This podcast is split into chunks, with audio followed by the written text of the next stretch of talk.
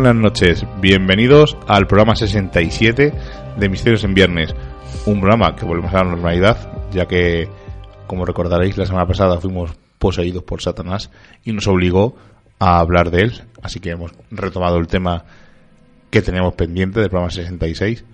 ¿Qué cuál era, Seila? Buenas noches. Muy buenas noches a todos los oyentes y a ti, por supuesto, Miguel Ángel. Vamos a hablar de niños, de ese sexto sentido que siempre se habla, de casos en los que ellos reconocen y dicen, por ejemplo, estar jugando con, seres ya fallecidos. Vamos a hablar de, reencarnaciones, de, esas de esos encuentros y de esos testimonios que hay de esos niños que recuerdan sus vidas pasadas y vamos a ver cómo en la mente del niño también puede entrar el mal que, a todos nos rodea y vamos a hablar también de, niños asesinos. Y misterio, ni, niños y para psicología, como hemos comentado en el, en el Facebook. Saludo como siempre a mi hermano Jonathan Mondaza, está en el mando técnico. Hoy estamos solitos en el estudio, así que vamos a dar caña, como siempre. Vamos a, meter un poco de, caña al misterio. Hace poco, antes de empezar la noticia, voy a comentaros una cosa. Hace poco puse una cosa en el Facebook y me preguntó mucha gente qué me pasaba, porque todavía colea el programa de, de qué pasó con el misterio y la gente nos pide una segunda parte y tal. Y no, no creo que hagamos segunda parte, pero de vez en cuando iremos comentando cosas que vemos que no nos parecen correctas, como lo que vamos. Hoy haremos un pequeño así avance rápido. Eh, os voy a explicar por qué me estaba así enfadado. Hay gente que todavía no sabe que Misterios en Viernes es un programa de radio donde hablamos de misterio de una forma distinta. Y eh, tenemos un, grupo de experimentación que es el probador del misterio. Y es lo mismo. Aunque no es igual, somos los mismos. por si a alguien no le queda claro. Entonces, eh, un señor que no tendría muchas cosas que hacer eh, nos mandó una serie de mensajes a exploradores que si éramos investigadores, que si tal, que si cual. Y digo, yo creo que este señor no sabe todavía bien eh, que somos los mismos. Entonces, claro, pues le corté un par de veces, le dije que no somos investigadores, que eso es una palabra muy fuerte, que somos experimentadores.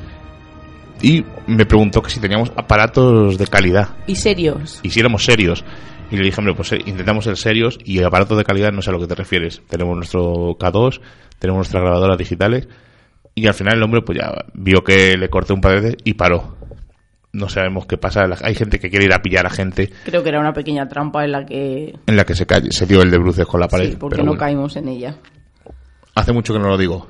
640-749965. WhatsApp en directo. Creo que funciona. Lo está comprobando Johnny. Si no, si tenéis Telegram, también lo podéis usar. Estamos en Radio Vallecas, en el 30 aniversario en la 107.5 y si estáis en Vitoria-Gasteiz en la 91.8 en Radio Siberia. Tenéis un programa de radio y queréis que hablemos de él o que hablemos un día y nos, y nos conozcamos, tenéis un libro que queréis presentar, como la presentación que fuimos hace poco de David Cuevas esta semana, tenéis un grupo de investigación o un grupo de experimentación o como lo queráis llamar, da igual, y queréis que hablemos con vosotros, mandadnos un correo a misterios en viernes arroba radiovallecas.org Vallecas con K y nos pondremos en contacto lo más rápidamente posible con vosotros. Porque os recuerdo que esto es una ficción. Es un rato que pasamos aquí entre amigos, hablamos de misterio, decimos lo que nos apetece, no tenemos jefes. Y eso creo que es muy importante, porque ahora muchos programas de misterio tienen patrocinadores detrás y no les dejan hablar mm, tan claro como hablaban antiguamente. Con esos guiones escuetos y totalmente premeditados. Y esto lo digo por nuestro amigo Serach, que lleva unos días en internet un poco revolucionado, ha visto un par de cosas que no le han gustado. Y os recuerdo que mañana en TDLD Radio, el segundo programa de Enigmas al Descubierto, donde salimos exploradores dando un poco a la tabarra hablando de apariciones en carretera. Pero vamos, que si no tenéis bastante con nosotros una vez a la semana, pues dos ya eh, es terrible. Bueno, no me entretengo y pasamos a las noticias. Noticias y agenda del misterio. Ojalá tuviéramos nosotros un programa de esos que tienen muchos patrocinadores pero sin guiones y pudiéramos comprar, que ha salido a la venta otra vez la casa de Amityville. Ya sabemos que es famosa por todos sus crímenes que allí se cometieron, por esos sucesos paranormales que obligaron a una familia a abandonarla y su última dueña, Caroline D'Antonio, ha decidido poner la casa en venta porque el marido ha fallecido dice que una casa tan grande no, no para ella no ya no ya no tiene sentido aunque las malas lenguas por ahí dicen que ha vuelto otra vez a la casa a tener mucha actividad se vende por tan solo 850.000 dólares que serán unos 740.000 euros y no se permite la entrada, no puedes ir decir, oye, quiero comprarla, eh, quiero ver la casa. Antes hay que rellenar una serie de, de solicitudes y proporcionar un aval bancario varios días antes de la visita. Yo si tuviera el dinero, desde luego la compraría, o por lo menos eh, iría a verla y a ver si podemos experimentar allí y, pasar un rato, aunque la gente diga, madre, es tan agradable, porque es un sitio de, de visita, ¿no? Hay que ir, si se puede, por lo menos una vez en la vida. Siempre hablamos de Julio Verne, que era, que era un visionario, pero tenemos uno muy, muy cerquita que nos encanta a grandes y a pequeños y vamos a hablar de los Simpson y de sus predicciones. Porque como recordaréis, eh, la semana pasada hubo un caso de, del gorila que se cayó el niño, que al final tuvieron que sacrificar al gorila, que está un poco dudoso si el gorila quería atacar al niño o no. Yo Pero creo que no. Yo creo también que no. Hay, hay, además, eh, se ha recogido un montón de firmas eh, en contra de lo que le hicieron al animal y en contra de los padres para que le sancionen por el descuido del niño, incluso. Ha habido más de 200.000 firmas. Pues deciros que en 2006, Bart, en el capítulo Bart tiene dos mamás, Homer se, le lleva, se lleva a Bart y a Lisa a un santuario para animales. En este lugar el chimpancé era una hembra secuestra a Bart y se lo lleva a su, a su jaula negando eh, soltarlo. O sea que en este capítulo evidentemente no matan a, no matan a este chimpancé. Pero tenemos ahí otra coincidencia, pero han tenido miles más, como la de Donald Trump presidente, corrupción en la FIFA, colapso financiero en Grecia, muerte de Prince. Yo creo que, que habría que ver el trasfondo de los Simpson y, y esas visiones que tienen que luego se, se cumplen todas. Hombre, la de muerte de Prince, eso algún día tendría que ocurrir. Ya, hombre, pero lo de. Donald Trump presidente es Sí. muy curioso. Además hay una foto, eh, a ver si la busqué por internet, es súper chula, sí. que sale Donald Trump bajando unas escaleras mecánicas y es una foto real también que sale igual bajando unas escaleras mecánicas con un traje muy parecido además al que le dibujaron los Simpson. Una cosa muy curiosa de los Simpson, yo que soy muy friki y hace mucho que no hablo del maestro, eh, Matt Groening es amigo de Stephen King y durante un tiempo tocaron en un grupo de música juntos, que es otra de las dos aficiones que les unen. Así que, como siempre, al maestro hay que tenerle Presente. presente. Y además hemos empezado a ver 22 11 63 Sí, que tiene buena pinta. de momento no está mal. A mí el libro me gustó, Viajes temporales y Stephen King, pues ya, ¿qué más quiero? No a mí quiero me más. gusta porque habla de JFK e intentar ese, eh, evitar ese asesinato. Y ahora nos vamos a ir a, a Polonia, donde han encontrado las tumbas de esos 14 vampiros, que no está muy claro si, si son vampiros o no, porque eh, hay otras tumbas que, que estaban sepultados boca abajo, algunos aplastados con piedras y dicen que no, no creen realmente que fueran tanto como vampirismo, sino como el miedo que tenía la gente a que se despertara o la cultura y por precaución eh, era la forma de enterrar eh, en, aquel, en aquel momento. Porque dicen que, que había algunas que probablemente se trataba de, muriera, de personas que murieron repentinamente y sin sacramentos cristianos como los niños no bautizados y no tendría nada que ver con el vampirismo, pero bueno, no deja de ser un hallazgo bastante curioso y que aumenta ¿no? la cultura tanto de, de ese país como la cultura de, de todos los países en general. Encontrar estas cosas tan, tan curiosas ¿no? en los tiempos que corren. Vamos a la agenda. Sí, nos vamos a ir a la agenda. Nos vamos a ir al jueves 16 de junio a las 7 y media de la tarde, la Casa de Cantabria, calle Pío Baroja, número 10. Creo que no debería de perdérselo nadie, yo me lo voy a perder, lamentablemente por el trabajo. Alex Escola y Jaume Estive van a impartir una conferencia teórico, perdón, teórico-práctica, análisis de las nuevas técnicas en el estudio de los fenómenos paranormales y anómalos. Creo que nos viene al pelo.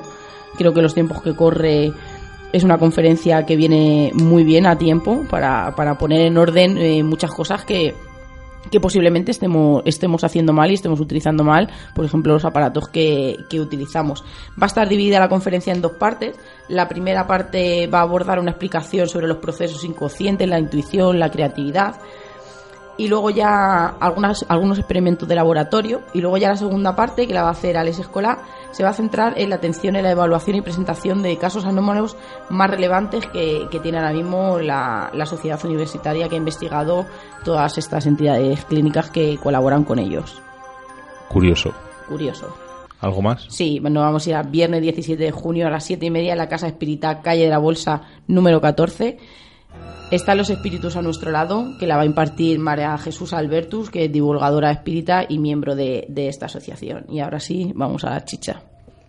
Y bueno, antes, todavía tenéis tiempo hasta el domingo de ir a la Feria del Libro a que vuestros autores favoritos os firmen. Por ejemplo, tenemos a, Pano, a, lo que voy a, decir, a Paloma Navarrete, eh, que firma eh, mañana y mañana sábado y el domingo de 7 a 9.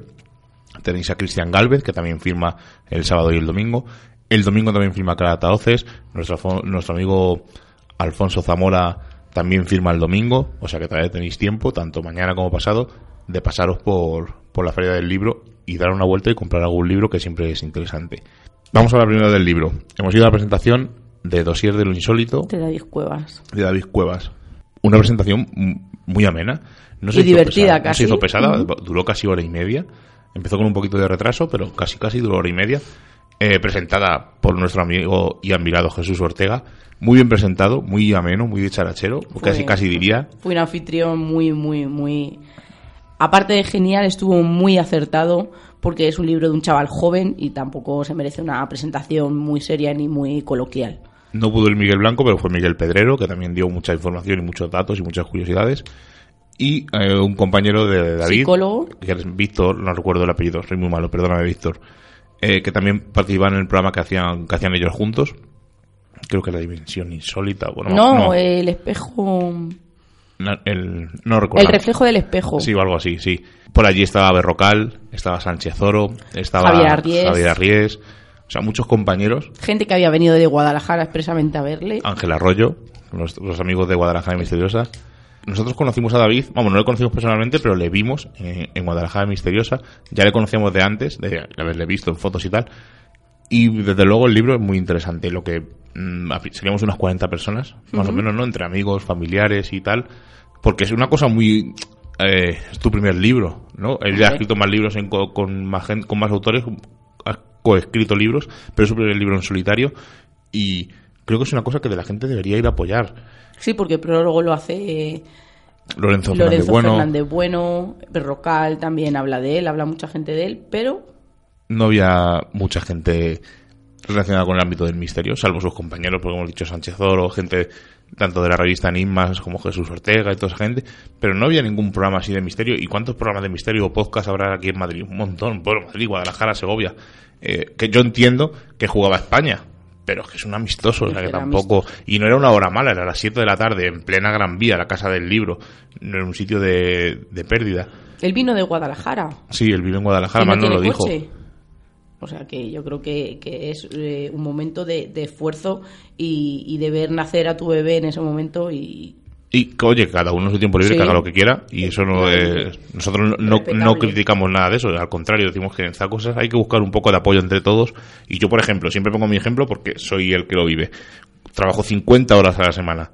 Intenté buscar esa libranza ese día de no ir a trabajar para poder ese ratito ver a David, su libro, su presentación, ya aprovechamos, charlamos con él, estuvimos un rato charlando, nos, nos sorprendió una cosa que nos dijo y hablaremos con él en un futuro para el programa porque se pensaba que íbamos a hacer coger vacaciones, pero ya os adelantamos que no vamos a coger vacaciones este año tampoco, aunque nos iremos yendo algunos miembros de vacaciones, porque por ejemplo Johnny se, se nos casa dentro de tres días, que no lo sabe casi nadie, nadie de fuera de las radios. Nosotros eh, estamos muy contentos y muy ilusionados y por ejemplo, pues Johnny se va de viaje de novios y faltará a lo mejor un par de semanas o una semana o lo que él tenga que faltar, pero el programa va a seguir. Si no, el misterio no para. El misterio no para, aunque parezca que los grandes programas de misterio paran en menor porque el misterio no hay. Pero no, misterio sigue habiendo y seguiremos haciéndolo.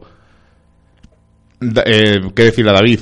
Que va a hablar aquí los micros con nosotros, que te deseamos mucha suerte, que tiene que ser un libro, porque también lo hemos leído muy entretenido. Jesús nos dijo que es un libro muy, muy entretenido, con muchos casos y nuevas versiones de casos antiguos y nuevos datos y entrevistas. Y ha desmentido muchos de, lo, de los mitos y de algunos mitos que, que se tenían por ciertos. También ha puesto sus, sus descalabros, ¿no? sus encontronazos, sus, sus, decepciones, por así decirlo, de algunos sitios que ha ido. Pues nosotros decimos que hemos ido dos horas de camino y no hemos encontrado ni el sitio. Pero ¿por qué no llama la atención un trabajo de un chico que son un montón de años, hablando con un montón de gente, no lo sé, a veces es mejor hacerte la foto con, con el gurú que, apoyar a un chavalito que, que yo creo que merece la pena y que es un libro muy bien redactado y muy buen vamos, y documentado además es que está haciendo y ya lo veréis hace entrevistas con gente muy grande dentro de dentro del misterio y, ha hablado también por ejemplo por deciros con el hombre con el hombre que desmintió el caso de, de Angermen aparte de que habla de conspiraciones él le gustan mucho los ovnis y trata mucho el tema de, las conspiraciones y los testimonios de pilotos y de gente y de gente de alto de alto cargo. Bueno, después de, de hablar del libro de David, vamos a poner un audio y ahora ya le comentamos.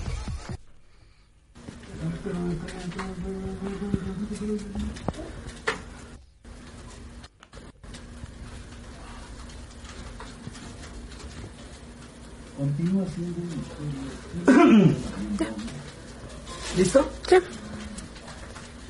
¿Qué tal amigos? La NASA ha emitido una alerta muy especial el día de hoy, 7 de julio de 2016. Existe el riesgo del impacto de un asteroide recientemente descubierto y que podría entrar a la atmósfera de la Tierra el día de hoy, 7 de junio, entre las 7 y 9 de la noche, tiempo del este de los Estados Unidos, por lo cual lo invito a un reporte especial que tendremos en tercermilenio.tv a partir de las 18 horas tiempo de México. Usted se podrá enterar.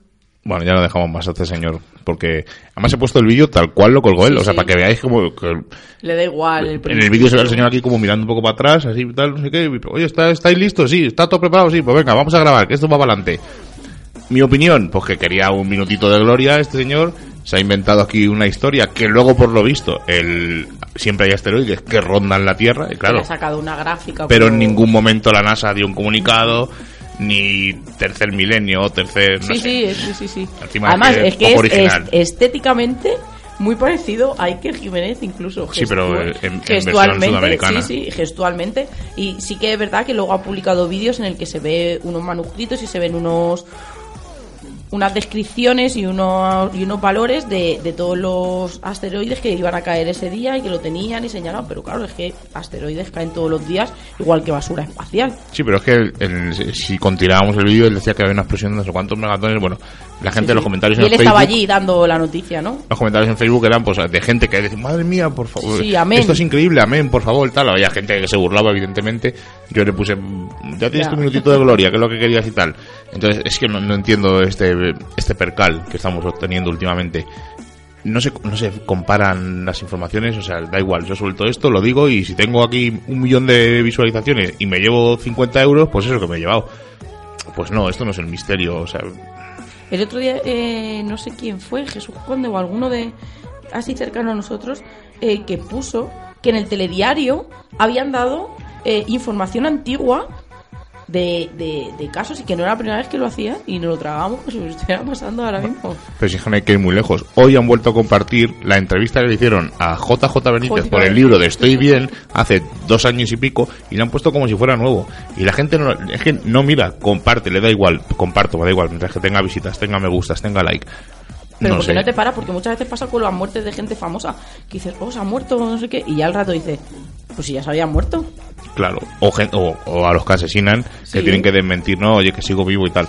No sé, estamos llegando a un nivel que hay gente muy respetable y gente genial y gente muy buena, pues como el David Cueva, Jesús Ortega, Lorenzo, que siempre lo diré, que me encanta, y, y gente muy buena, y gente muy buena que, que, no es conocida. No, y gente que comparte, por ejemplo, en Facebook eh, artículos sobre, yo que me gusta más la arqueología o me gusta un poco más la historia, que son apasionantes y que son cojonudos y dicen, madre, esta gente de dónde ha sacado esto ahora mismo, que no, que no es que esté en la palestra y estés buscando y lo encuentres, sino que de verdad esa gente se preocupa y me gusta, ¿no? Que, que, digas, oye, lo, lo quiero compartir y que leas un artículo y cuando te lo termines digas, ole.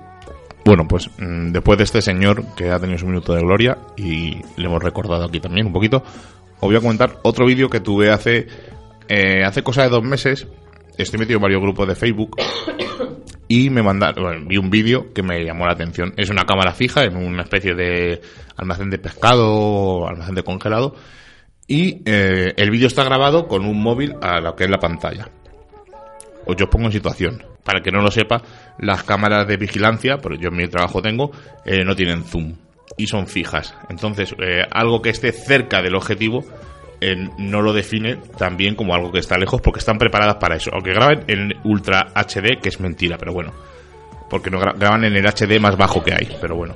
Porque son cámaras Sí, porque de no se vigilancia. ven las caras ni se ve nada. De hecho, cuando haces zoom, yo en mi trabajo puedo hacer zoom en la cámara de vigilancia y se pixela.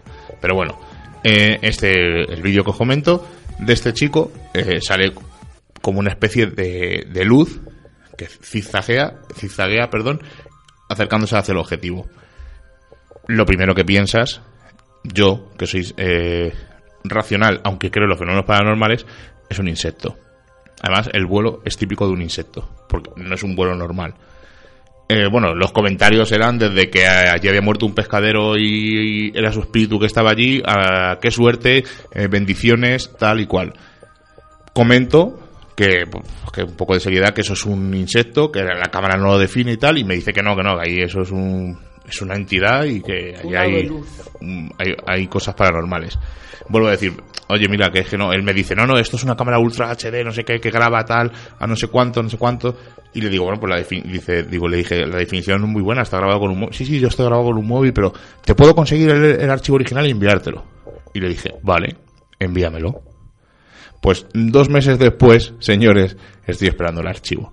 Si me estás oyendo, no voy a decir el nombre para evitar polémicas, pero si me estás oyendo, por favor, envíame el vídeo para demostrar que eso no es una entidad, sino que es un insecto que se acerca a la cámara. Y como este, podremos estar otras dos horas hablando de ello, pero como no queremos volver a hacer eh, otro programa de ese estilo, vamos a pasar a hablar de los niños, ¿verdad? Sí, vamos a hablar primero decir qué es la infancia, qué, qué es lo que abarca y es la etapa de la existencia de un ser humano desde que se inicia en el nacimiento y se extiende hasta la pubertad. ¿De qué vamos a hablar? De niños sensitivos, de esos niños que dicen que notan, que perciben, que ven formas entre nosotros, que las personas normales no percibimos y que denominamos con nombres tan sugerentes como por ejemplo ovni, fantasmas, ectoplasmas, seres vivos, pero cuando ellos empiezan no tienen conocimiento de, todo esto ni contaminación.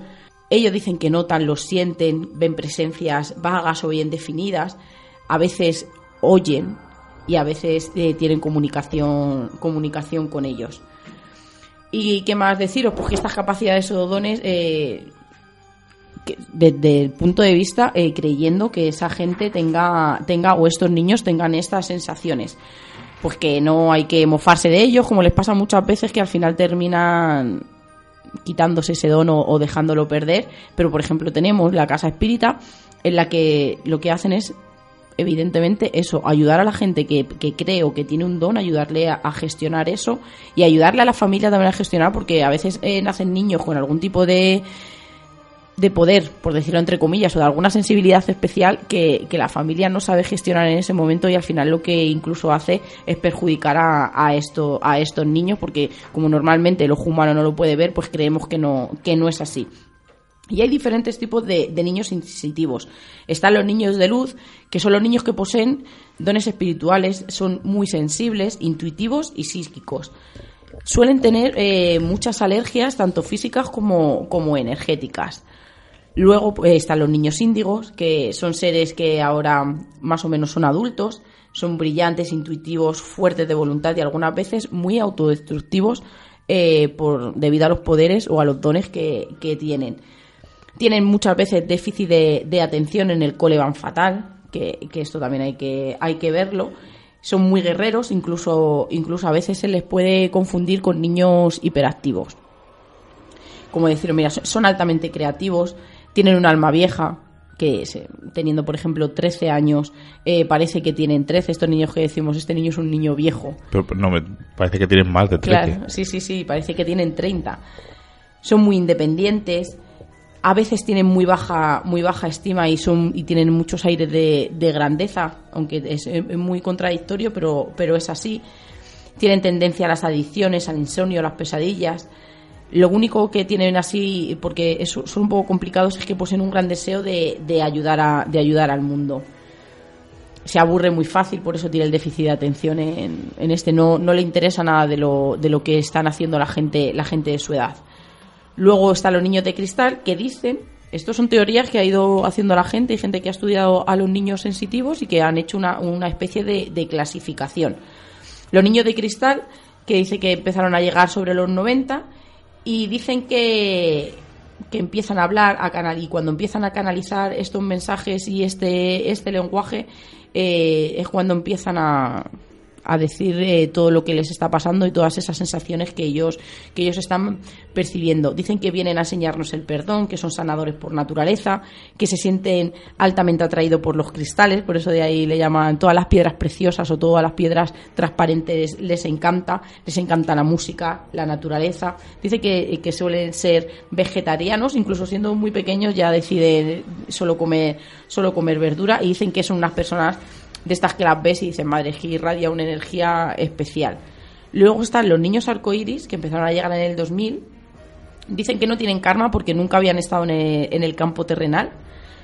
Se supone que son hijos de los niños de cristal, se caracterizan por tener la energía del arco iris, que es sanadora por excelencia, trabajan en equipo con los delfines, les gustan mucho los animales y se diferencian con los índigo y los de cristal porque ayudan y se relacionan con cualquier tipo de persona sin importar su carácter ni sin importar su tipo, su tipo de energía y ellos lo que hacen es canalizar la luz de, toda la gente que, está alrededor de ellos.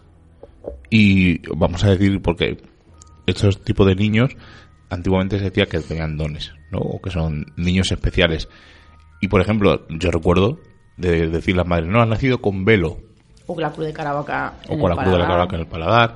Pero ¿qué es nacer con velo? Porque habrá gente, pues, ¿qué es nacer con velo? No, yo no sabía lo que era nacer con velo. Y es nacer con la bolsa eh, amniótica eh, intacta. Es una cosa que ocurre muy pocas veces, pero ha habido casos. Y eso es nacer con velo o se rompía y se le quedaba como por encima. Entonces decían que era nacer con velo. Dicen que estos niños tienen poderes, que tienen gracia, como decían antiguamente. Tiene marcado muchas veces, sobre todo en los pueblos. Y otra cosa muy curiosa de cuando eh, los pueblos se comentaba, era escuchar llorar al bebé dentro de la tripa de la madre. Que eso dicen que es eh, prácticamente imposible. O mm. científicamente imposible, porque... Yo he estado buscando información y claro, no, no hay información precisa. Hay gente que dice, sí, yo escuché a mi hijo llorar en la tripa y tal, pero no hay eh, algo científico que diga que realmente se puede. Se supone que no podrías porque es cuando se te abrirían los pulmones, se te abrirían los pulmones y te entraría todo el líquido amniótico científicamente, ya espiritualmente o sensorialmente. Nosotros tenemos una amiga eh, muy cercana a la familia que su madre dice que la, que la escuchó llorar. Son cosas que dicen. Además, dice, había una tradición que si tú escuchabas a tu niño llorar no lo podías contar. Porque si lo contabas, el niño perdía el don o la gracia, porque decían que podía ser un niño, vamos a decir, curandero o con un poco de gracia.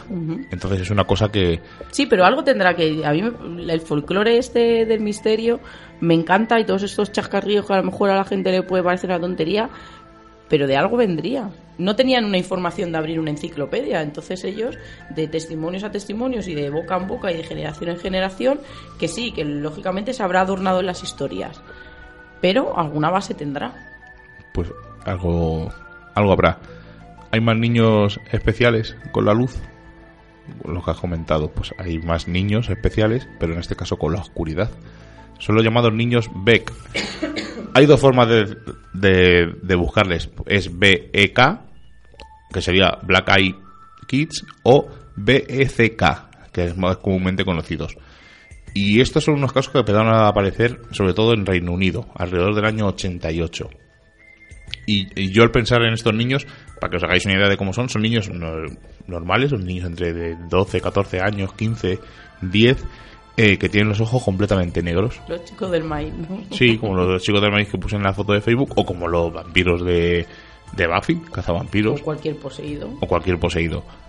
Eh, todo esto viene a raíz de un periodista que se llama Brian Bettel, que dice que es supuestamente la primera persona que se encuentra con estos niños. Él está en en su coche y ve, de repente aparecen estos dos niños, un, un, chico y una chica, que vienen de ver, parece que vienen de ver una película y no tienen dinero en casa y le dicen que si por favor le... Bueno, no, le dicen que por favor, le dicen que le, que le lleve a casa.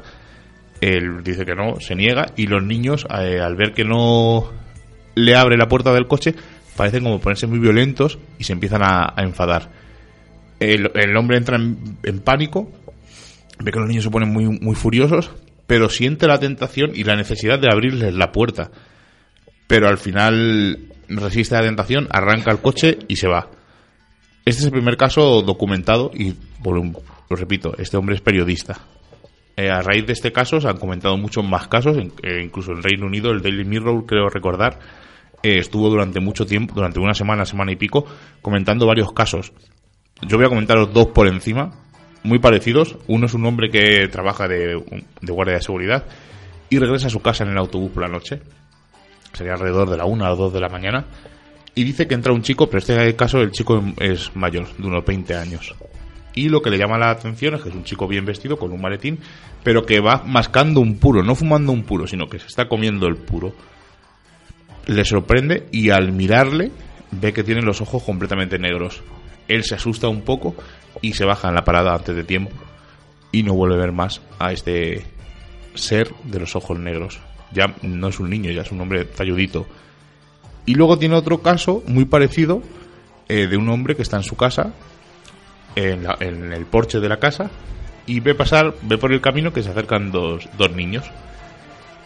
No sabe por qué, empieza a sentir miedo y se mete dentro de casa, pero con la puerta esta que tienen mosquitera los americanos, pues también la hay en Reino Unido. Pues, y se cierra solo con esa puerta. Los niños se paran enfrente del porche y suben y le dicen que le deje entrar. Él dice que no, que no, que no entran, pero cada vez siente más miedo y los niños se ponen más violentos, igual que en el anterior caso del coche. Él dice que no, que no, que no, cierra la puerta de casa y ya los niños desaparecen. No sabe, no sabe por qué. No puede explicar dónde han ido. Después hay muchísimos casos que se pueden comentar, pero hay cinco puntos en común en casi todos ellos y dicen que los niños suelen aparecer de la nada, que no como si se materializaran en un lugar en concreto, que suelen ser eh, dos, niño o niña, o dos niños o dos niñas, aunque como el caso del autobús pueden ir, pero es muy raro que vayan en solitario, por eso le he seleccionado. Una cosa que todos coinciden es que sienten miedo cuando ven a estos niños, que cada vez que se oponen a estos niños aumenta en, en violencia esto y en rabia a estos niños de los ojos negros, estos Becks, y que una vez que la persona pierde el contacto visual con ellos, ya sea porque cierra una puerta o se va con el coche, estos niños, igual que han venido, desaparecen. Me recuerda un poco así al mito de los vampiros, eh, de eso de que no, si no me dejas entrar, no puedo entrar en tu casa. No sé, es una cosa, pero vamos, hay muchos, muchos, muchos, pero muchos casos de niños, eh, sobre todo en Reino Unido, con los ojos negros. Lo curioso es la, el nerviosismo ¿no? y el miedo que tenemos a la aparición de niños. Fijaros, ¿no? El niño es una cosa tierna cuando nace un bebé, pero si vamos por la carretera, en vez de encontrarnos una chica, a la, a la chica de la curva, nos encontramos al niño de la curva, Más es miedo. mucho peor, más miedo. Es curioso el, eh, los polos opuestos que puede ser eh, de pasar de ternura al más terror que, que da más miedo. Un fantasma normal, un fantasma niño, un fantasma niño, ¿no? Mira, una de mis películas favoritas, eh, por si alguien no lo sabe, es Muñeco Diabólico. Eh, Chucky es uno de mis personajes favoritos. De hecho, tengo cuatro muñecos. Todas las versiones de Chucky que hay en muñeco las tengo. O sea, tengo Chucky deformado, el- la novia de Chucky, el hijo de Chucky. O sea, tengo todos los Chuckys que hay. Los tengo en unos 14-15 centímetros el muñeco. Muy bien, muy- muy bien detallados para el tamaño que tienen. Y es una de mis películas que más miedo pasé de pequeño. Porque no sabía si realmente era Chucky, el muñeco que estaba poseído, que realmente es la historia, o el niño que se hacía pasar por el muñeco. De hecho, por ejemplo, en la película, el niño iba vestido igual que Chucky, eran los dos más o menos del mismo tamaño, porque Chucky es bastante grande. Y yo creo que se juegan con eso, ¿no? Con el miedo a que, sí, puede que el muñeco esté poseído, infancia, que miedo, sí. pero realmente si este niño eh, es un asesino con 4 o 5 años, juegan con ese miedo, ¿no? El niño es- y los niños, lo que tú dices, ver aparecer un niño en mitad de la noche o en mitad de la- del campo es, es aterrador. No sabes qué hace ahí, qué, qué hace solo, eh, qué, qué es. ¿Es un niño realmente? ¿Es, es algo?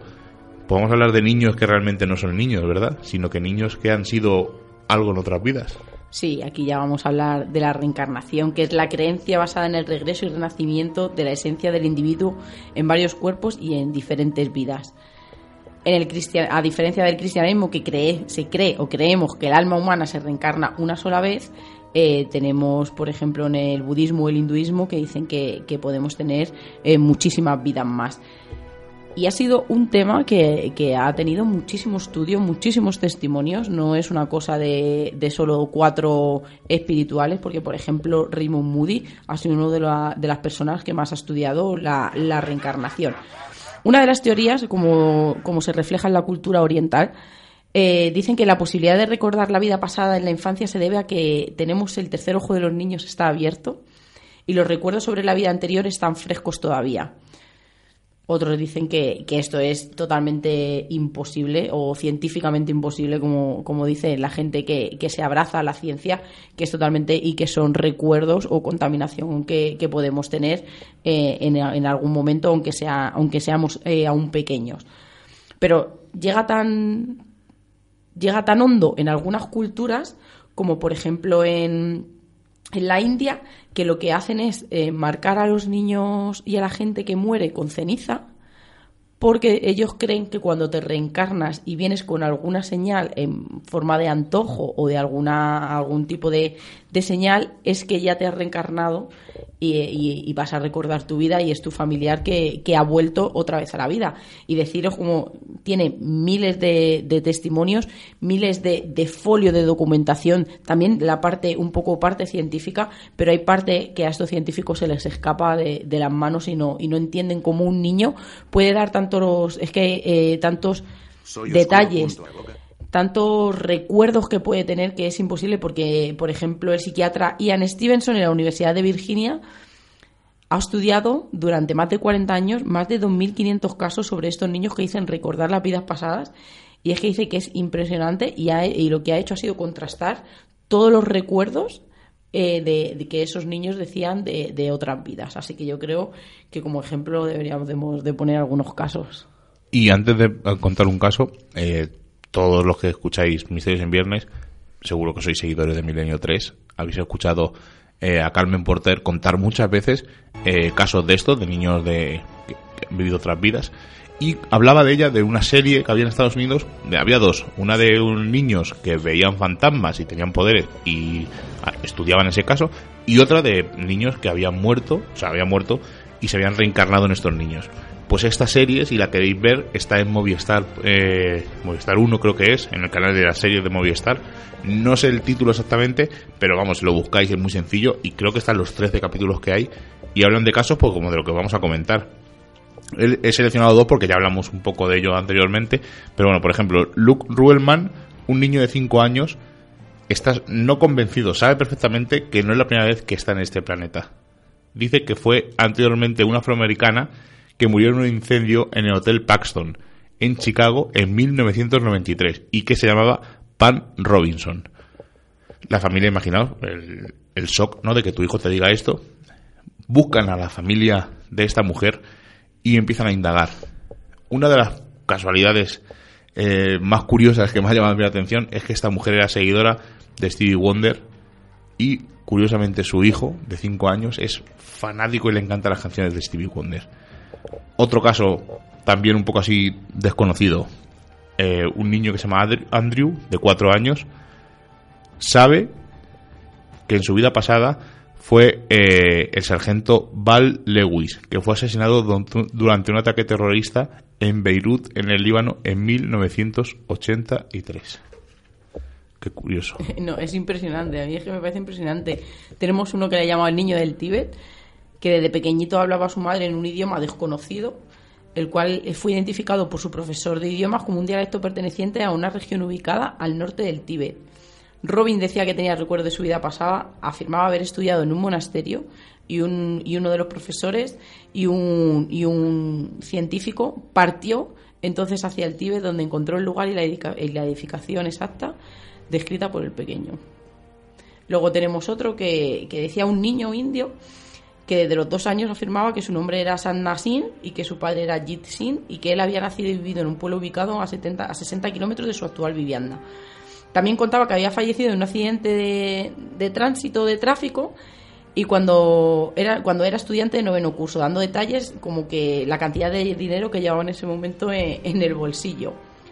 Su padre en esta vida dice que, que ya no podía más y movido por, por las circunstancias en que veía a su niño tan, tan agobiado, investigó y efectivamente confirmaron los detalles de, esta historia tan, tan trágica como el accidente que tuvo este chaval. Y luego hay otro que se llama Etusita Silva, que nació en 1982 al sudeste de Sri Lanka. Y ella decía que, que había vivido en Acuresa, que se había caído de un puente colgante de un río y que se había ahogado y que estaba embarazada. Ella describió eh, un montón de detalles, por ejemplo, voy a contar uno porque es muy relevante de que tenía una bicicleta amarilla que, y un montón de cosas. Dice que también había trabajado en un hospital y dice que la madre cuenta que es que su hija desde pequeña es verdad que tenía una fobia súper irracional y, y totalmente desorbitada a los puentes. Investigaron y efectivamente pasó esta desgracia también, se cayó ese, cuando hicieron y levantaron el cuerpo y hicieron autopsia, estaba embarazada de siete meses. Lo que pasa que a lo mejor en algunos casos, por ejemplo, ya decía que tenía una bici amarilla y la bici no era amarilla, era negra. Pero bueno, yo creo que tampoco tiene mucho que ver como para tirar el caso por tierra porque son detalles que, que son, son muy pequeños pero yo creo que es, tan impresionante estos casos de esos niños pequeños que, que, sí que podrán estar contaminados, que yo no digo que no por los dibujos, pero no pueden dar nombres, ni pueden dar ubicaciones, ni pueden dar detalles, ni hablar en otro idioma. Vamos a pasar eh, a otro caso de niños. En este caso todavía tenemos un poco de repercusión de la semana pasada con, con, con, Satanás y el Diablo. Vamos a hablar de niños poseídos. Por cierto, en YouTube hay 18.000 vídeos de niños poseídos. No solo el niño poseído que... De la cuna. De la cuna que a mí me marcó que me recordaba, veréis que me recordaba al niño bebé ese que salía en la serie Ali McBeal que bailaba. Sí, pues me, sí. me, recordaba un poco porque estaba casi igual de mal hecho, no por otra cosa. Niños poseídos. Aparte de ese niño del, de lo que está diciendo, del niño de la cuna, hay varios vídeos de niños poseídos y el hijo de Satán, el hijo del demonio, de, fatal hechos. Y no hay, bueno, no hay vídeos de niños poseídos porque es que no, o como el que contamos que se le veía a la niña que la estaban dando convulsiones en el suelo, que lo contamos claro, en uno de los ser, programas. Claro, pero que puede ser una enfermedad mental o cualquier cosa. Pero, por ejemplo, he seleccionado uno por poner uno, por ejemplo, pero vamos, que es que es, es un poco absurdo. Eh, 100, además es una noticia de hace poquito, cosa de un mes, mes y algo. 100, entre 80 y 100 estudiantes víctimas poseídas de un supuesto, una supuesta entidad en un colegio. En la escuela Flores Perea Elsa en Tarapoto, al norte de Perú. Dicen que estos niños sufren convulsiones, alucinaciones de mayos por víctimas de una posesión demoníaca. Eh, entre las perlas que sueltan los, los chicos, dice uno que le persigue un hombre alto, vestido de negro, con una gran barba y que trata de estrangularlos. Un poco nos recuerda a, a la leyenda esta de... Del Slenderman. Del Slenderman, que no me salía. Yo creo que es un, una forma más de llamar la atención o que hayan hecho alguna Ouija o algún juego No, y se asusten ya, y... ya ahí entra mucho la religión porque tenemos también casos de, no tanto como de reencarnación, sino de, de FM, de gente que es muy cristiana, de, de gente que... De, de todos los, de todas las, como hemos visto, budistas, hinduistas, pero también ha- hay gente del cristianismo que no habla tanto como de la reencarnación, no lo enfoca de esa manera, pero lo enfoca de otra, pero al final estamos en, en todos los mismos que estamos andando todos en el, en el mismo círculo y muchos de los casos poseídos casi todos eh, se dan en culturas totalmente cristianas y que son muy muy casi todos, acérrimos casi todos, no, todos. Esto sí que es una cosa eh, seria y preocupante. Niños asesinos. He seleccionado cuatro, hay bastante, hay muchos por desgracia, pero he seleccionado estos cuatro mm, no por nada, sino porque los primeros que me llamaron un poco más la atención. Eh, a finales del siglo XIX, Jesse Pomeroy eh, fue conocido como el novio de Boston, ya que con 14 años secuestró y torturó a 8 niños menores de 10 años. Por estos crímenes no pudo ir a la cárcel, pero fue un reformatorio del cual se fugó. Y no quedó ahí la cosa, sino que mató a una niña de 11 años y luego mató a otro niño de 4 años al que acuchilló tan salvajemente que casi le decapita. Al ser detenido por estos dos últimos crímenes y le preguntaron a los psicólogos que por qué hizo esto, dice que sí, que supongo que lo hice yo, deténgame. O sea, una frialdad increíble. Otro chico, Luke, Woodgan, de 16 años, era el típico niño que sufría acoso ya con 16 años y era víctima pues en el instituto pues de todas las bromas. Eh, da la casualidad de que encima su novia le deja. Este hombre entra en un ataque de cólera o un ataque de se le va como se suele decir se le va la pinza y asesina a su madre. Eh, coge un rifle que tiene en casa y una pistola se va al colegio mata a su exnovia mata a una a una amiga y empieza a disparar a diestro y siniestro y no llega a matar a más gente, pero hiere a siete alumnos. Como se queda sin balas, vuelve al coche a por más. En Estados Unidos pueden conducir a algunos a los 16 años en algunos estados. Y justo cuando va al maletero de más, el subdirector se hace con él y le detiene. Dice que en el juicio dijo de todo, no porque era una víctima, qué tal, pero lo más curioso de todo es que dijo que había sido poseído por los demonios. Como comentaba Ricardo la semana pasada, nuestro locutor freelance, que se, se- vamos a decir como se dice, se escaquean utilizando esos demonios, o no, es que un ataque de locura, o no sé. Los chicos más jóvenes que he encontrado, eh, asesinos con 10 años, en el año 93, se escapan de una escuela, se van a un centro comercial, hay un niño de 3 años, se lo llevan, le cogen de la mano, es un niño inocente, y se van a una vía del tren a jugar. El juego empieza en ataque y atacan al niño con ladrillos, le golpean con una barra de metal, le empiezan a hacer cosas y lo peor de todo es que cuando se acerca al tren, la arrojan a la vía del tren. Otro niño con 13 años, llamado Craig Priest, asesinó a una mujer junto con sus dos hijas de 18 años eh, en, en su casa. Fueron apuñaladas tan brutalmente el cuchillo se le rompió en el cuello de una de las víctimas.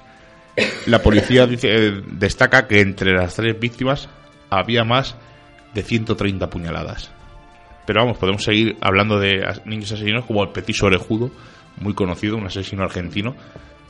Pero sería ahondar más en una mente enferma. Ya ven, da igual que sean adultos o jóvenes. Lo que decimos, hemos dicho en varios programas, eso es una cosa que llevas dentro y Sí. el que es bueno es bueno y el que es malo es malo. Porque ¿qué, qué puede haber en- dentro de la mente de un niño como para cometer esos, esos hechos tan atroces? No sé si será fallo de, de, la, de toda la cultura, será fallo de educación, será fallo de, de la gente. No, yo creo que de sé, educación no es. Yo no lo siempre sé. tengo una cosa. eh, No lo sé.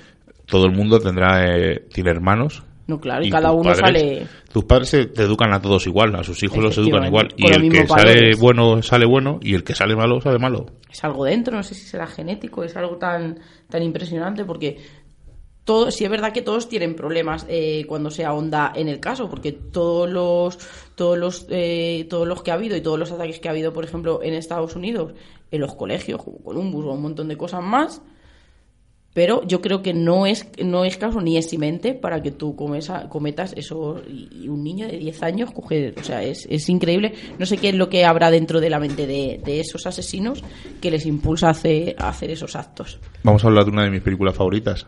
Porque Sí. es una cosa que es- está supuestamente basado en algo real. En Sí, sexto vamos a hablar de ese sexto sentido, de ese sexto sentido que tienen esos niños que pueden ver, que pueden sentir, que pueden percibir, que pueden escuchar, que pueden hasta a veces interactuar con, con esas personas o entes o esa gente fallecida. Y voy, a, y voy a contar primero un caso de María, que es madre de dos niñas, Paula y Eva.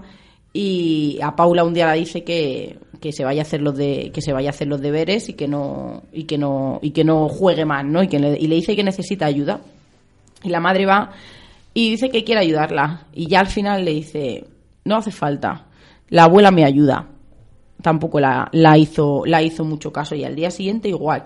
No te preocupes, si yo voy a hacer la tarea, la hago la tarea a última hora porque la abuela siempre me ayuda. Y ella le dijo, pero vamos a ver, ¿qué abuela? Pues la abuela, tu madre. Dice, pero si está fallecida y ni siquiera tú la has conocido, no juegues más ni me cuentes esas cosas para decir que vas a hacer la tarea en el último momento al final la niña, eh, mucho persistir con su madre y muchas tardes ya la madre ya casi enfadada con ella, la, la describió y la buscó fotos porque dice que, que la madre, la pena que tenía siempre era que tenía muy poco material fotográfico de, de su madre. Dijo, esta es la abuela, esta es la mujer que me ayuda a hacer los deberes todos los días. Pero todos hemos tenido familiares, todos hemos tenido amigos que cuentan casos. Nosotros hemos tenido un caso de un amigo nuestro que dice que el niño se subía, ¿no? A, a- como, como en la guardilla a, a jugar y decían que con quién jugaba y decía que con el lelo. Anda, no sé qué, este niño tal, la abuela, este niño, ¿qué cosas dice del abuelo y tal? Y dice que un día viendo, pues se sentaron todos en una comida familiar, abrieron unos álbum de fotos y el niño tenía tres años. Y que cuando vio al, abue- al abuelo se puso muy contento. Es el Lelo, es el Lelo. Y le decían, pero vamos a ver, ¿cómo que es el Lelo? Y dice, el Lelo juega conmigo a la pelota. Dice que claro que en el comedor pues hizo un silencio gigante, pero yo creo que, que esto les ha pasado siempre. ¿A qué se debe esto? No lo sabemos. Dicen que todavía, como tú siempre dices, Miguel, que tenemos la fontanela abierta, que, que en ese momento somos esponjas, que, que tenemos ese tercer ojo todavía, todavía abierto y que cuando crecemos a partir ya, por ejemplo, de los seis años, ese ojo se cierra y ya pierdes todas esas visiones y también ese, ese amigo invisible que no podemos dejar de, de nombrar, que tienen muchísimos niños que dicen que es un niño que juega, que será fruto de su imaginación, algún alma de algún niño que viene, que viene a jugar con ellos.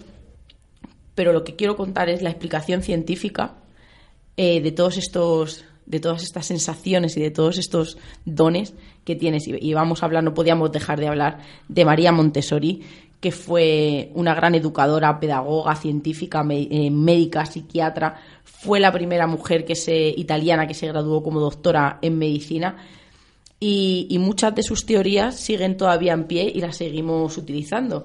Y ella dice, ha hecho como las fases sensoriales de, de los niños. Yo solo voy a citar la que, la que, no, la que viene hoy al caso. Y ella dice que, que, en esas sensaciones que esos niños tienen, aunque ella dice una cosa muy, muy importante, Sensibilidades especiales que se encuentran en los seres en evolución, es decir, en los estados infantiles, los cuales son pasajeros y se limitan a la adquisición de un carácter determinado. Una vez desarrollados, este carácter cesa la sensibilidad correspondiente. Yo lo dejo ahí porque creo que es una cosa, una anotación muy importante, que ella reconoce que, en la infancia o de esos de 0 a 6 eh, años hay algo que hace a los niños altamente sensibles a muchas cosas y que luego desaparece. Mi teoría de las fontanelas, eh, yo pienso, y lo he leído en varios sitios, no es que es una teoría mía, sino que lo he leído en varios sitios, es que las fontanelas, eh, la gente que no lo sepa, los huesos de la, cabeza están cuando naces están abiertos y de hecho hay que tener mucho cuidado porque un mal golpe ahí, eh, el cerebro está justo a flor de piel y un mal golpe ahí pues puede fallecer. durante los primeros años, pues esa fontanela se va cerrando hasta que se, forma el cráneo, el casco completo de lo que es el cráneo. Dicen que, eh, lo que he dicho, como el cerebro está a flor de piel, básicamente, que eh, no, no separa nada, salvo la piel, el cerebro está más oxigenado de lo normal. Entonces dicen que puede ser que lo que ocasione que vean estas cosas. De ahí viene la teoría de, no sé si la gente sabrá lo que es, pero la trepanación eh, es gente que se hace un agujero en, en, la frente. Y se abre el tercer ojo. Y se abre lo que es supuestamente el tercer ojo. Y lo que hacen es que el cerebro se oxigene más, que entre aire por ahí. Dicen que cuando se trepanan, es una más hay gente que se ha quedado bueno gente que ha muerto y gente que se ha quedado mal mal por hacerse una trepanación a sí mismo o sea es una cosa muy difícil de hacer y hay que tener mucho cuidado dicen que el cerebro se oxigena y ves lo que con tus ojos normales no ves. Antiguamente también lo hacían para, para curar todas las enfermedades mentales. Pues estas fases, ella dice que tienen unas características y dicen que, por ejemplo, eh, los niños en esa, en esa época son ventanas de oportunidades y que son capaces de aprender y de seleccionar y desarrollar algo eh, en específico, o sea, que ellos se desarrollan en lo que, en lo que ellos quieren, que son transitorios y que los tres primeros años de vida el niño absorbe todo, que es una esponja, que de los tres a los seis lo expande y luego lo único que hace es reforzar o olvidar, como hemos dicho, todo aquello que ha, que ha absorbido. Dice que tiene una, una enorme creatividad, evidentemente. Dicen que, que, actúan como impulso y que cuentan enseguida lo que, lo que les viene. Entonces, por eso en ese momento, si se les ha venido por la cabeza eh, que están jugando con un niño, pues te lo dicen en el momento que sea y no, no filtran como a lo mejor podrías filtrar tú y decir, nadie se va a creer que estoy jugando con un amigo invisible. Y ella también apoya mucho de que los niños están activos de día y de noche, que no paran ni soñando ni y en ese estado de vigilia que a veces es cuando entra eh, el abuelo o la abuela ha venido a visitarme a la cama. Y os voy a contar un caso eh, que es falso. O sea, y vais a decir, madre, es que esto, esto ya lo he vivido yo, o ya lo he visto yo, o ya lo he leído yo. Porque es el caso típico, que además es muy parecido a lo que ha contado Seila. Vamos a situarnos en el año 1889. Una familia compra una casa en Filadelfia, una casa de estas americanas, con su ático, su segunda planta y su planta baja. Y cuando están haciendo las obras de la casa de remodelación, la niña le gusta irse al ático a jugar. Es el sitio donde está más tranquila, no molesta a nadie y allí se pone a jugar. Con el tiempo le preguntan que, que pues, sube el padre y ve que está jugando, que juega con alguien. Ah, es, la típica imaginación. Pero la niña dice que no, que juega con el niño de los botones dorados. Eh, ¿Quién es este niño de los botones dorados? El padre empieza a observar a esta niña y le pregunta, oye, ¿qué, ¿quién es el niño de los botones dorados? No, mira, papá sale de esta pared y juega conmigo. los padres empiezan a preocupar porque empieza a pasar más tiempo en el ático que incluso con ellos. Y deciden ver quién vivía en esa casa anteriormente a ellos. Resulta que en esa casa había una familia de cinco miembros y el niño más pequeño iba vestido con un traje de marinero con botones dorados y casualmente se ahogó en el río cercano. ¿Os suena un poco a mi oh, qué casualidad, ¿no? Se parece. Pero la historia sigue. El padre se preocupa y le empieza a decir a la niña que de dónde sale ese niño. Y la niña señala una pared. Os imagináis lo que hace el padre, ¿no? Pica esa pared y, oh, casualidades de la vida, aparece el niño que supuestamente había muerto ahogado en el río cercano. Un examen forense demuestra que el niño fue asesinado. ¿Os suena un poco la película del último escalón también? es un testimonio totalmente falso, es una historia típica de fantasmas, una leyenda.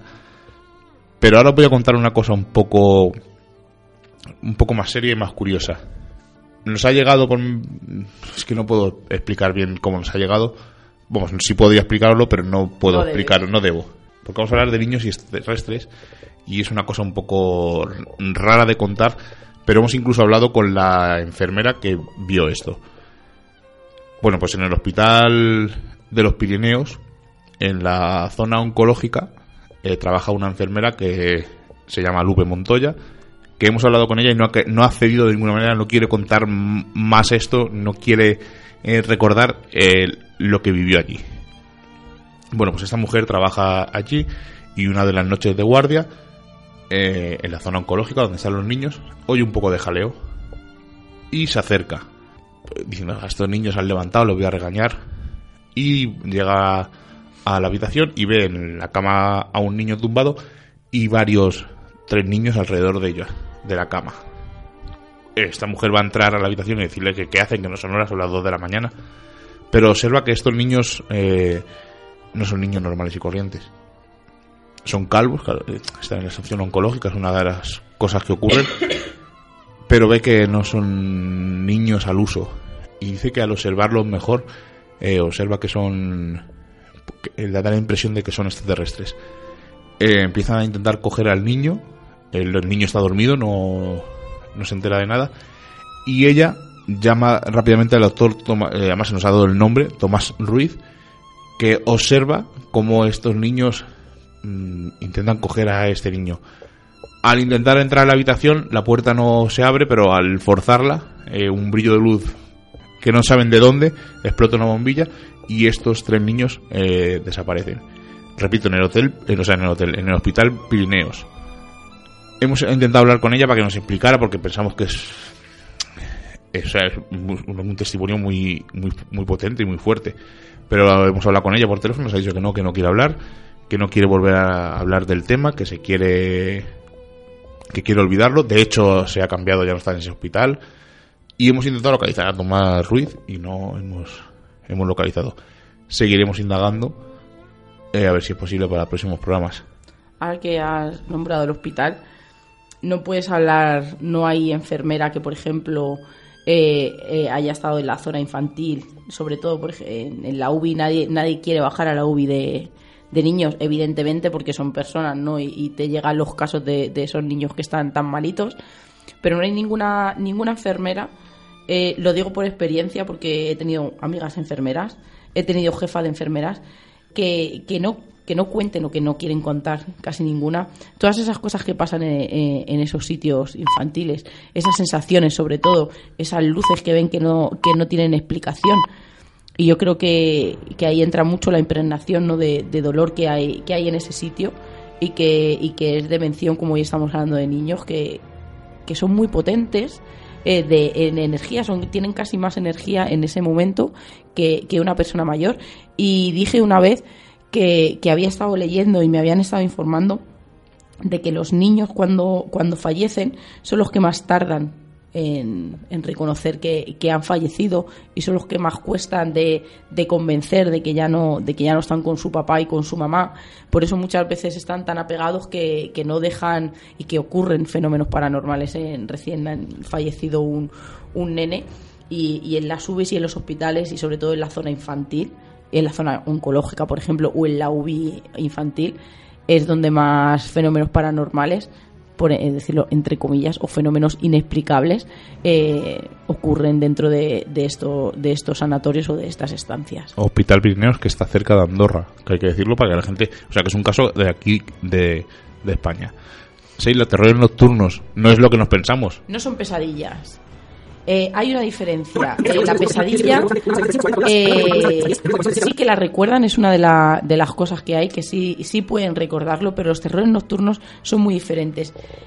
Es un terror, es un pavor, es un trastorno del sueño, no es como las pesadillas. Un terror nocturno no lo sufren, no lo sufren todos los niños como pueden en algún momento eh, tener alguna pesadilla, incluso, incluso los mayores. Como decimos, es un trastorno del sueño que se caracteriza por producir un terror extremo un estado de inhabilidad para recuperar la conciencia completamente y la persona no tiene control de sus movimientos. Muchas veces cuando alguien tiene los terrores nocturnos que mm, se da más o menos de 3 a 13 años, tienen casi espasmos en, en, ese momento y son muy difíciles de controlar y una de las medidas que hay es que decimos siempre a los sonámbulos no despertéis, ¿no? Y, en muchos casos, más que sonambulismo, que, que, es un trastorno del sueño, eran esos terrores nocturnos que también van acompañados de, de espasmos musculares y de movimientos a veces muy, muy agresivos y lo que no se debe de hacer es despertar bruscamente a esta persona. Aparte, porque aunque él te esté hablando de los terrores nocturnos o, o pueda tener una conversación coherente contigo, no está despierto. Por eso, eh, al despertar no, no lo ocurrido y sobre todo, o sea, en niños, como hemos dicho, a partir de los tres años y durante las primeras eh, horas del sueño. y algunos que le dan incluso taquicardias y hiperventilación. Y es deciros eso, que aunque él esté hablando contigo o en ese momento se incorpore de la cama, luego no va a recordar nada porque, porque no está despierto y, y no tienen nada que ver con, con las pesadillas que, que, sí que ahí entran. Son temores y son miedos, pero ahí sí que entran personajes, por así decirlo, como pueden ser monstruos, eh, cosas que hayan visto en la tele, películas de terror, etcétera. Y aunque el nombre suene terrores nocturnos, uh -huh. no es nada terrorífico. No, no, es un trastorno o sea, ni sueño. es nada paranormal, sino no, que es nada, un trastorno. Nada. Bueno, pues lo que sí que es paranormal, y hay que decirlo antes de irnos porque nos vamos ya, la semana que viene estrenan Expediente Warren 2. Evidentemente. El jueves Vamos. Eh, no, el jueves vamos, no, el jueves. No. Pues si alguien quiere y alguien puede, que sepan que hacen una maratón en algunos cines aquí en Madrid, bueno, en toda España, pero hacen maratón la 1 a las 10 de la noche y la 2 a las 12. Eh, creo que son 10 euros la entrada por las dos películas. O sea que si alguien puede y quiere aprovechar, o no ha visto ninguna de las dos, vamos, de las dos, no ha visto la primera y quiere ver las dos, desde luego muy recomendable. Y estas sesiones maratonianas que hacen tanto Cinesa como Cines Yelmo y tal, son totalmente recomendables. Y ojalá hicieran más, como en Barcelona tenemos el Fenómeno, que a, a, ponen películas antiguas en versión el Nocturna, original. ¿no? El Nocturna que ha sido aquí en Madrid ahora, el Festival Cine Fantástico. ¿Ves? A mí me gusta, por ejemplo, mucho Aullidos, ¿no? Porque, porque regala entradas de cine para que la gente vaya a ver esas películas de miedo que, que a veces las hemos dejado casi, casi en el olvido. Así que la semana que viene vamos a caer en Sí, la norma en de el todo el tópico. mundo y en el tópico. ¿Y de qué vamos a hablar? Vamos a hablar de los Warren. Sí, señor, pero vamos a hablar de una forma diferente. Vamos a contar un poquito más de la historia y vamos a ahondar eh, en ese museo que tienen que para mí es eh, aparte de que para mí es una pareja que tiene todos mis respetos no porque ha hecho una labor impresionante dentro del mundo de lo paranormal empezando porque ayudaba a gente que tenía problemas de verdad y vamos a hablar un poquito también de los Warren, vamos a hablar del museo y vamos a hablar también de un poquito de la función que hacen estos grupos ante, ante un problema de verdad y serio. Ellos no eran investigadores, eran No, no. demonólogos. Ujú. Ahí haremos una pequeña Sí, diferenciación. sí. Seila, hasta la semana que viene. Muy buenas noches. Me despido de mi hermano Jonathan Bondaza. Hasta la semana que viene o la otra, que no sabemos si, si vendrá. Que lo vuelvo a recordar, se nos casa el martes. No sabe dónde se está metiendo. Todavía estás tiene a tres tiempo. hijos ya. No, dos. la perra, la Mati cuenta como, la, como eso, así que eso sí que es paranormal. Como ya hemos pasado el umbral mágico de la medianoche y nos reclama el misterio, nos ocultamos nuevamente en nuestras guaridas a seguir con nuestra vida mundana. Y la próxima semana nos volveremos a encontrar con nuevos temas del misterio, los cuales no revelaremos en su totalidad, porque recordad, estáis escuchando en Radio Vallecas en la 107.5 y en Radio Siberia en la 91.8, Misterios en Viernes. Hasta la semana que viene.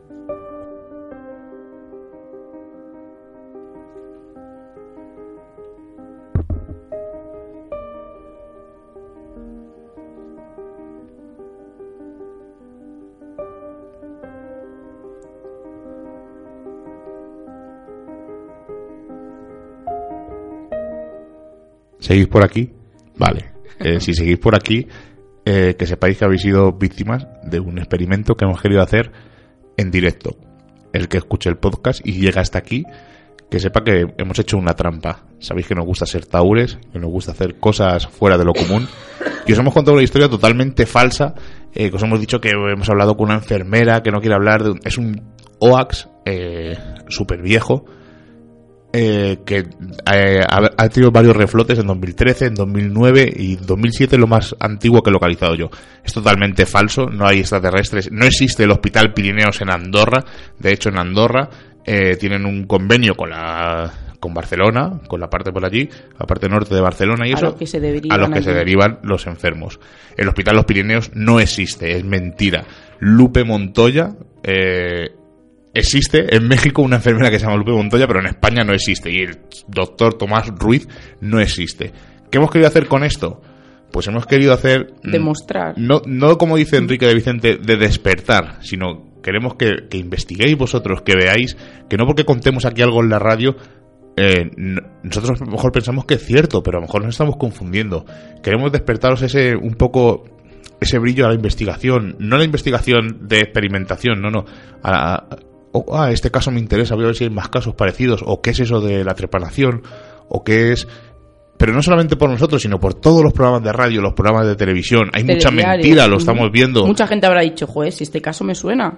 Habrá gente, incluso habrá gente que me dirá, eh, y espero que haya gente que me diga por internet, ah, eso es un OAX, no os informáis y tal. Eh, porque en principio la idea era comentarlo la semana que viene, pero claro, podía parecer que la semana que viene ya nos- la gente os haya avisado y tal, en el caso de que haya alguien que no lo sabemos. Entonces hemos querido esperar así unos segundos, ver si la gente llegaba hasta el final y contaros este este caso que es mentira, que no existe, es un OAS, además se llama, el OAS de los niños extraterrestres. Además, la historia es que los extraterrestres curan a los chicos que tienen eh, cáncer. O sea, es, encima es un, un un poco cruel, ¿no? Porque por desgracia muchos casos de cáncer no tienen cura.